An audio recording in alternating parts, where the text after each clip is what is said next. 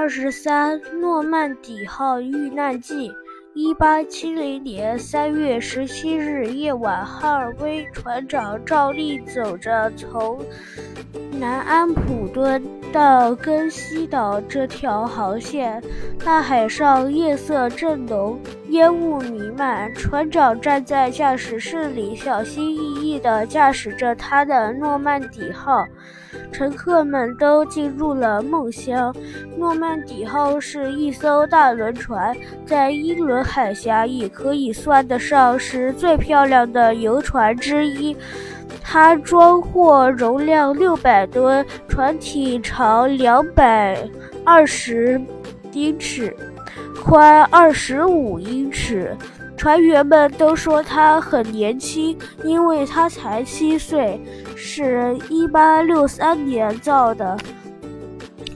雾越来越浓了，轮船驶出南安普顿河后，来到了茫茫大海上，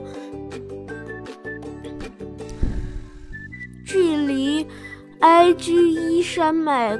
估计有十五海里，轮船慢慢行驶着。这时大约凌晨四点钟，周围一片漆黑，船桅的翘尖依隐西隐约可辨。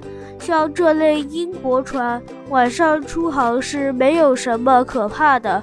突然，沉沉夜雾中冒出一枚黑点，它好像一个幽灵，又好像一，又仿佛一座山峰。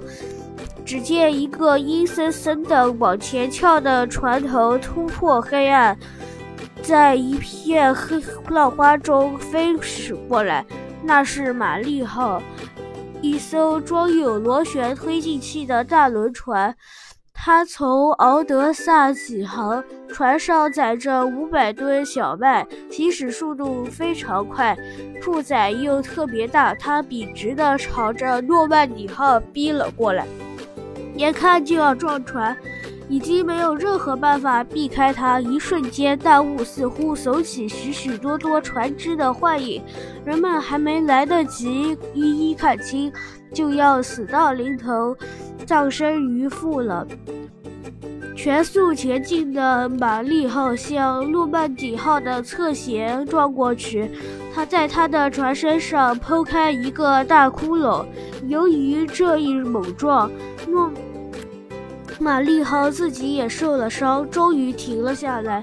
诺曼底号上面有十八名船员和一名女服务员，还有三十一名乘客，其中十二名是妇女。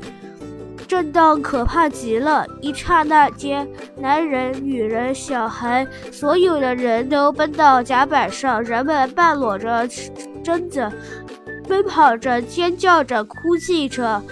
惊恐万分，一片混乱，海水哗哗地往里灌，汹涌湍急，势不可挡。轮机火炉被海浪呛得嘶嘶的直喘粗气。船上没有封舱用的防漏隔墙。哈尔威船长站在指挥台上，大声吼喝。全体安静，注意听命令，把救生艇放下去，妇女先走，其余乘客跟上。船员断后，必须把六十人救出去。实际上一共有六十一人，但他把自己给忘了。船员们赶紧解开救生艇的绳索，大家一窝蜂涌了上去。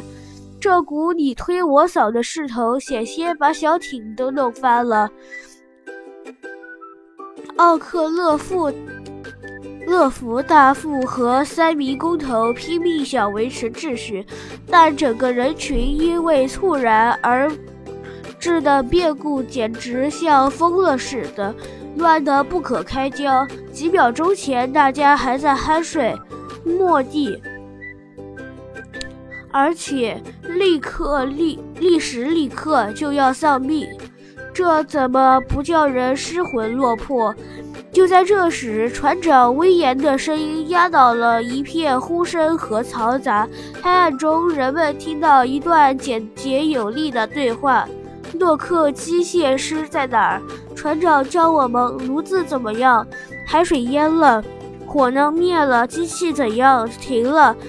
船长喊了一声：“奥克勒福大副。”大副回答道。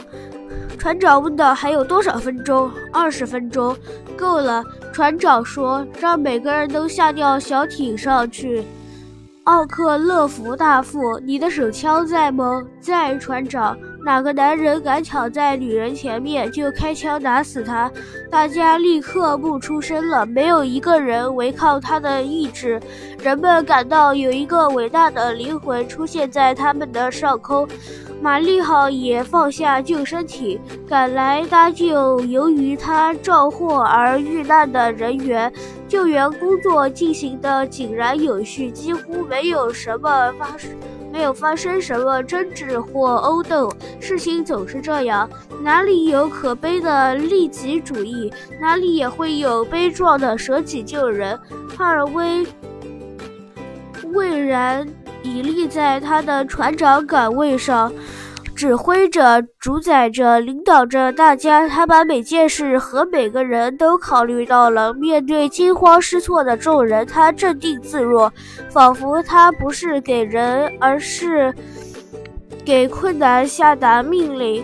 就连失去失事的船舶似乎也在听他的调遣。过了一会儿，他喊道。把克克莱芒救出去。克莱芒是见见习水手，还不过是个孩子。轮船在深深的海水中慢慢下沉，人们尽力加快速度，划着小艇在诺曼底号和玛丽号之间来回穿梭。快干！船长又喊道：“二十分钟到了。”船轮船淹没了，船头先下去，须臾。海水把船尾也淹没了。哈尔威船长一个手势也没有做，一句话也没有说，犹如铁柱，纹丝不动。随着轮船一起沉入了深渊，人们通过。阴惨惨的雾气凝视着这尊黑色的雕像，徐徐沉进大海。哈尔威船长的生命就这样结束了。在英伦海峡上，没有一个船员能与他相提并论。他的一生都要求自己忠于职守，履行做人之道。面对死亡，他又践行了一次英雄的壮举。嗯。